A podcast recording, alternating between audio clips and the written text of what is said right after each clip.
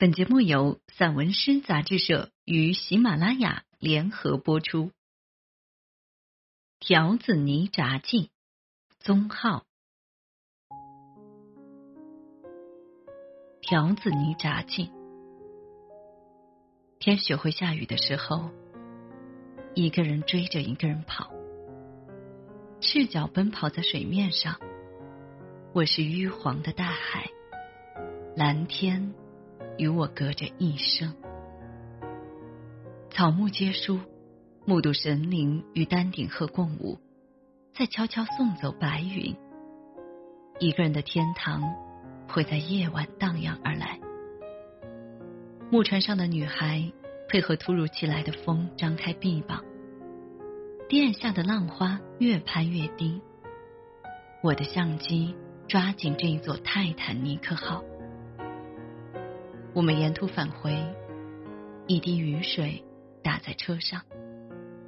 又也许神灵也懂得雨水的疼痛。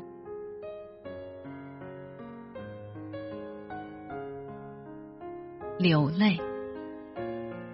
冬天的街道有些凉飕飕。我的影子比我更低调，学会蜷缩的技巧。偶尔见到几株发绿的青草，掸了掸微妙的白雪。仔细看我的脸，并没有那么风花雪月。对不起，我没有时间。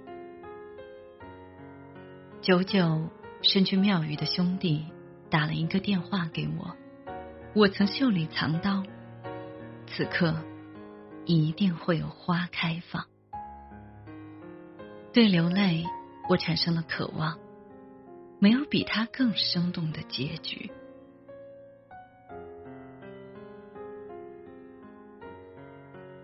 石头插叙：好的石头，只需一秒钟就可以看透，其实无需参透太深。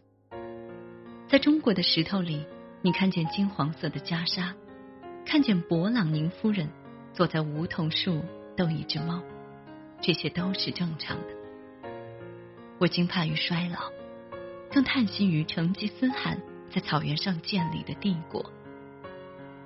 如果是雪中送一块石头，那就送进天空，那里更容易被遗忘。在黄海滩涂的边缘处，我捡起一块石头，它。教我学会了说服自己。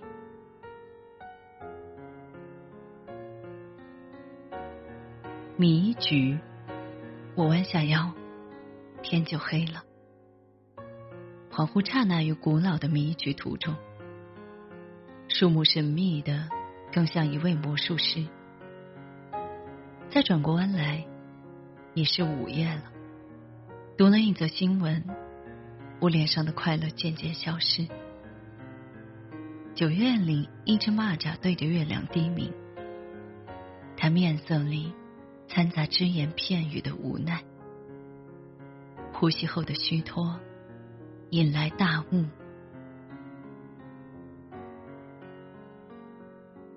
五月，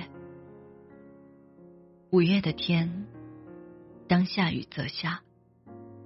蚂蚁在可乐里爬，在紫燕里的荷塘里捏下那么轻轻一口。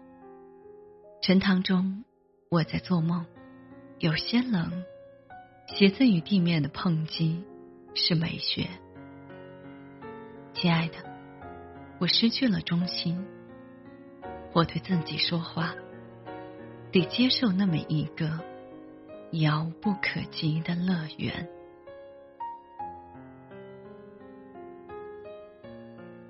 一目札记，把紫叶楠掸一掸，像瓦一样亮。处理一下塑料管，还得歇一阵，走一阵。博物馆就那么大，陡峭，好像从未有人来过。我目光下的黄海是广大的钝角，我闭上眼睛，是一条直线。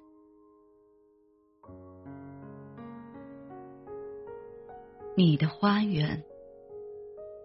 天色暗了下去，打了蜡，上了釉。做一朵野花可好？自由绵甜，就在湖面上绽放，开成火焰，转瞬流逝，深呼吸，起了亮，做一只花姑子，蹦啊呀，跳呀，静静的喊，起伏了远处的山峦，豌豆胀饱了。盯着慈悲的土地，握紧佛龛。你在虚无中寻找花园，在羞涩的深处盘旋低鸣，为狭窄的宫殿阻挡狂风。眨眼间，乌云遮住了所有的白。深夜，在无穷的星座上，上帝赐予一封写满汉字的信，腾云驾雾。是仙鹤之舞，一场雨测量黑夜与白天的密度，隐隐洗去了你脸部无穷的薄霜，是迷路之舞。你的花园有三百种植物，渐渐的在你的世界轻轻蔓延，渐渐的在所有人的世界蔓延。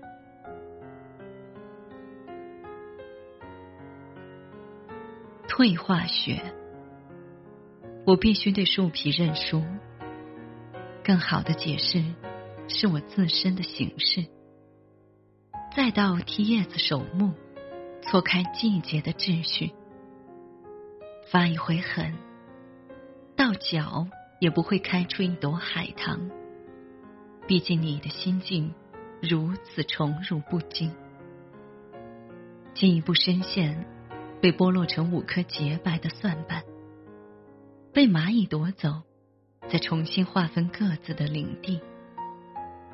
风吹得木屋响动，我的鼻孔是吸尘器，隐约有些窒息的枷锁。迫不得已，我摘取一片叶子，潜藏在隐晦的组章里，两边都是刮冷。袋鼠准时与外星人喧宾夺主，揣摩五颜六色的想象力，索性涂抹下去。树皮退化成了伤口，印第安人或者猫的爪印。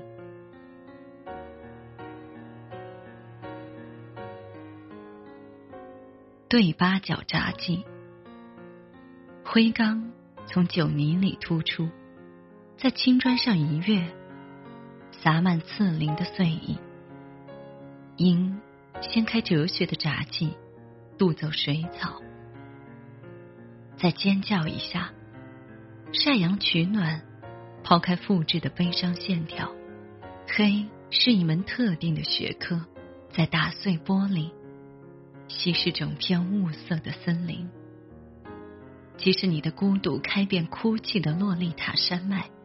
再退后一步考虑，乌龟路过，爬到对八角渡口，莲花起了心跳。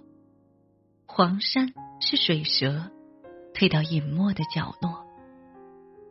我摸了上去，这个都市有一点消遣词汇，平衡了微笑的螳螂关系。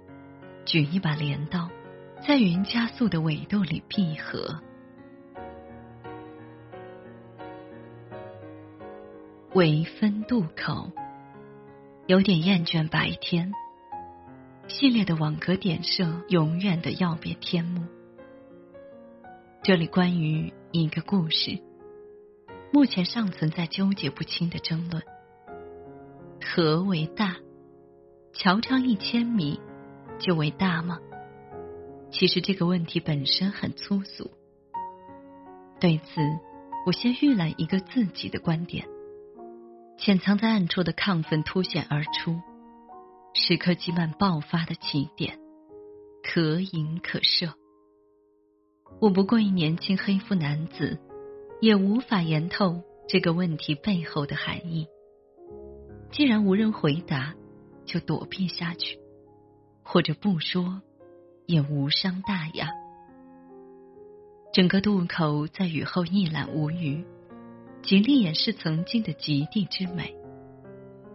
也许这才二十余年，新的美学秩序已经凛然在握，继而辨认全新的闪耀学成为可能。瓦一亮，何农喝了口酒，吆喝：“一只黄鸟去码头。”这是亮子这两年最安静的一段时间。何伟大，桥长一千米，就伟大吗？我还是选择不回答。明年春天的紫荆，一如平常的拔高，在穿透孱弱的世界。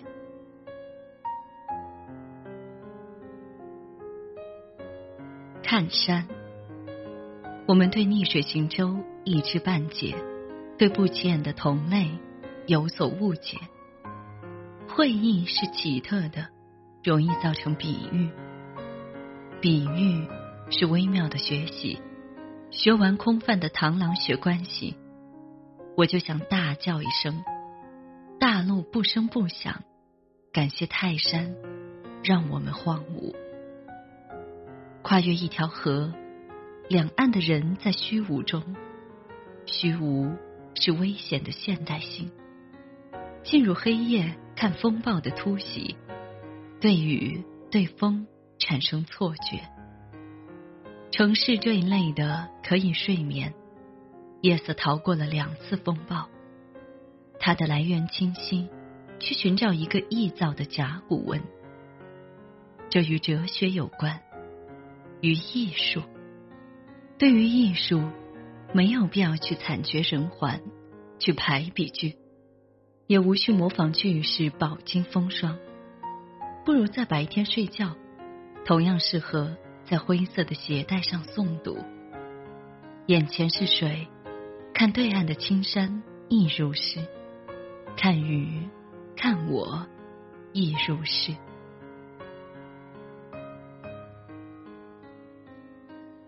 睡眠夜，去掉所有的语言，我睡在不眠之夜，在河水的源头，重复多少个我，在五颜六色的语言中架起一座高架桥，这是我逃离的出口之一。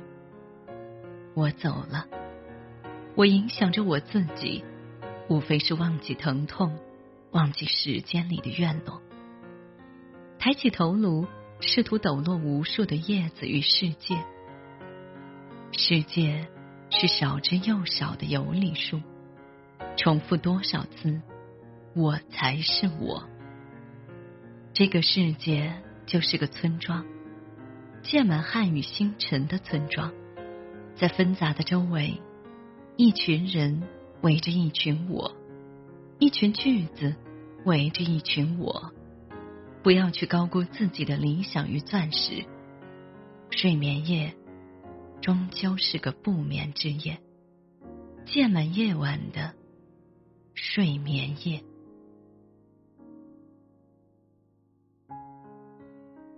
鼓声，我渴望一件事情：看远方与听爆竹。这也是两件事情。打听一下。它是否关于我的记忆？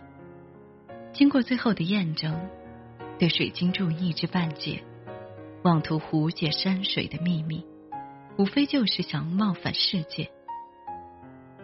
走误判途中的小路，其实历史也正在同一时刻发生。孔明走在羊场上，存在了虚构的嫌疑。一而再的是，北洋岸的风水。被一改再改，扬州府跨越数百里，夸大其红颜，这一切都是主观意象，又是形而上或下的。一行句子读完，足以让上帝惭愧。误解美学对诗歌作用不大，你的叛逆与传说是近义词。这前生后世的显学。不是你我说了算。我不苟谈汉语的纬度，只好放低姿态，坐在一旁听你解释。海市蜃楼与诗的远方大意差不多，与形而上或下的声音大意差不多，与唯物史观大意差不多。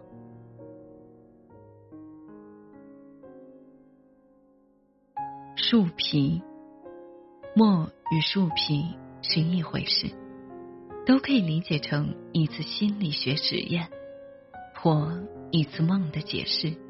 隐藏的更深一点的，就是他自己。把天空剪下来，会短暂失眠。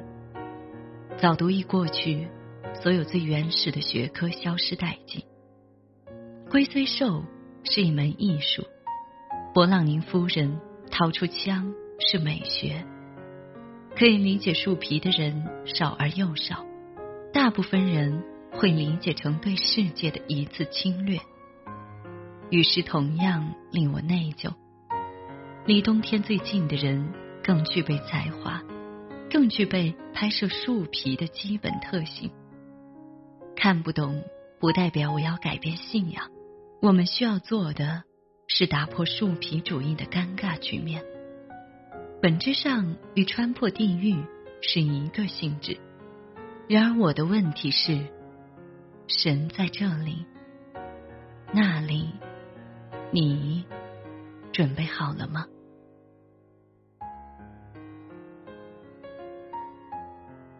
回乡途中，一团火悬而上，对历史勘测。测量背阴的面积，有现场作用，欲且空的是现实主义。升起白色的乌云，是一个人的影子，一匹马，一个大胆的艺术纪念品。与记忆发生关联，有的人能哭，或者发出笑声。因为物理的惯性，我使劲往上看，天空就是大海。从这一句开始，正式发生。精雕细琢的赞美，在野蛮的知识匮乏者面前黯然神伤。因为句子缺少一个主语，把门关闭起来吵架，其实也就一天。盯着鸟儿发呆，与看着女孩无法类比。与明日将至，捉蛤蟆的人打开夜灯。这是人类发展的第三阶段。抓住写诗，不是微积分，不是百慕大三角，以及黑铁时代。这个二零一七，圆润的虚影，有些肥胖、膨胀，理不清价值与历史的方向。牛非金，非我。回家的路，取其难，理智一点的。对白发早生愈发敬畏，或找不着北。我的意义，一个人谈风雨夜晚，整个唐朝找不出第二个与你谈书法的人。竹溪间的情话无对白，学完耕种，还有制作漆器、判定以及分类。还有一个人对着大众拥抱，精善其审美的高度是玲珑的围棋，修补方志，姓名还有温暖的气息。你的语言不必这么悲鸣紧张。这个人命里有时带火，对调黑色的胡须与三千丈开外的白发。这个时代。不是只有李白一个诗人。我为让你误入歧途，开赴北平，同样需要去居庸关，去拿枪毙了那个举着山毛榉的土匪。与没有文学的时代，没有人帮助谁，祝福谁。陌生人骑着快马去京城告御状，一个时代。被树皮占领，不管如何，名词终究不能起义。今夜，今夜，我无话可说，不需要那样的写作形式。月亮为什么这么凝重？为什么不去怀疑这个？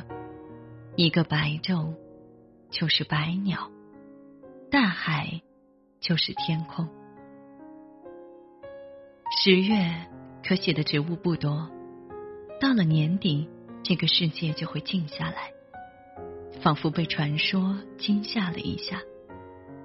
今夜，无人与你在海里出生入死，无人与你细数小镇人口。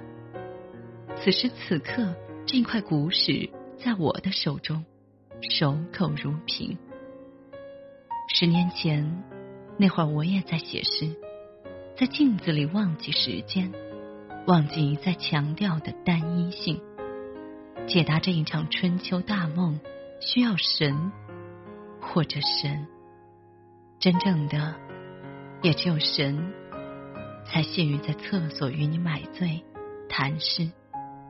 十点、十一点、十二点，都是一个关系。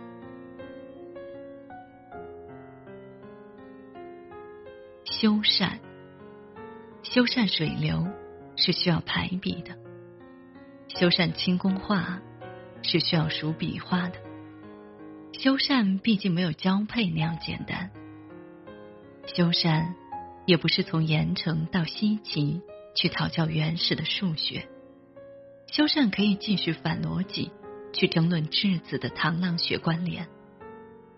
修缮与养猪毕竟是不一样的，修缮是颓败的。修缮是反日常主义的，修缮总要穿过的女使者的高地，修缮没有替我丢人，修缮仍需理性看待大唐的北洋岸，修缮促进了形而下的，修缮促进了形而上的，修缮是谁都不赞，修缮无需向你吐露自己的不快。修缮从封建跨越到今天，修缮八卦也是对文字起源的一种学习。修缮就是学习，修缮不需要矢车菊和山毛榉，修缮不需要在竹林吹箫，修缮不需要鸟儿撞向剪刀，修缮是封面的屠夫向黑夜扮了一个鬼脸。修缮没有语言，修缮也会咆哮。修缮是太极图，修缮是一面镜子，镜子里是你，镜子外是我。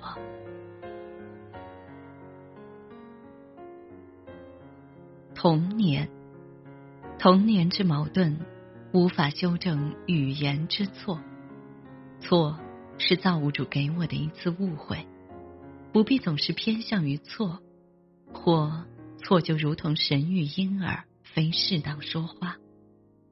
童年之事因需要想而又想，学习再学习。一千零一夜，这是世界性的争论。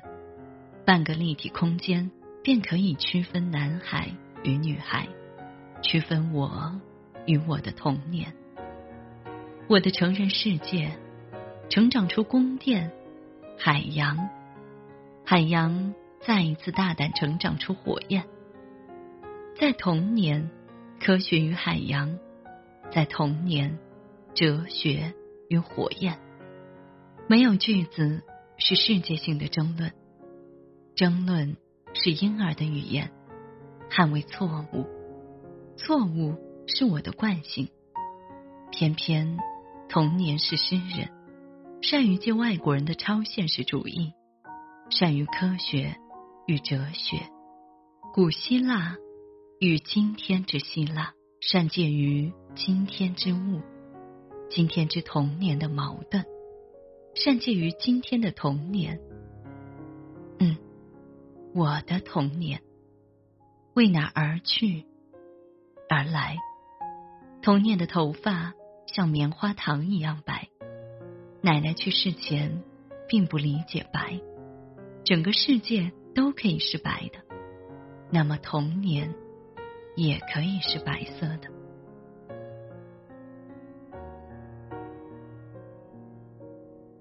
行走，从微妙到微妙的古玩店，距离黑夜太远。远方是无穷大的有理数，把宗教与哲学说得过于圆润是谎言。神啊，你赋予了音乐，音乐在虚无之间缓慢的往下沉。我指着前方的烟囱，因遥远而贴切。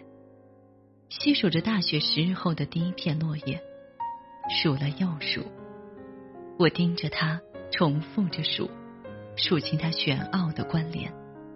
一行诗让我怀疑抽象化，一行诗足够向你解释清楚焦距。我继而解释你所理解的光束。我们来到纽约大都会艺术博物馆。看穿镜的本质，在静与静之间，我们安然无恙。我们去睡眠，我们对站在桑杈上的麻雀表达怀疑。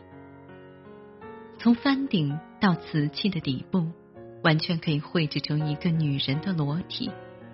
是的，因遥远而贴切。我们所顾虑的，通过呼吸就可以一瞬间完成。一瞬间。你成了你，你成了你，你成了麻雀，穿过幽暗隧道的麻雀。过于现实容易犯罪。写一首诗时千万不能说话。如果可以，使用魔法时也是一种形而上的能力。我们表达了太多的情绪与面部表情，抓了抓头皮。掉下芥末才是真正的先锋。在烧成炭的桌面上，无需表达什么，这是隐私。隐私是最后的诗歌。我合起书本，继续在边缘摸索。我得默认缺少经验是极为糟糕的事情。你知道吗？麻雀与珍珠的第二次见面是在午后。亲爱的，你在睡眠，请你告诉我，你多久没有行走了？哦，你的误会才是我写诗的最终目的，因为遥远而太过贴切。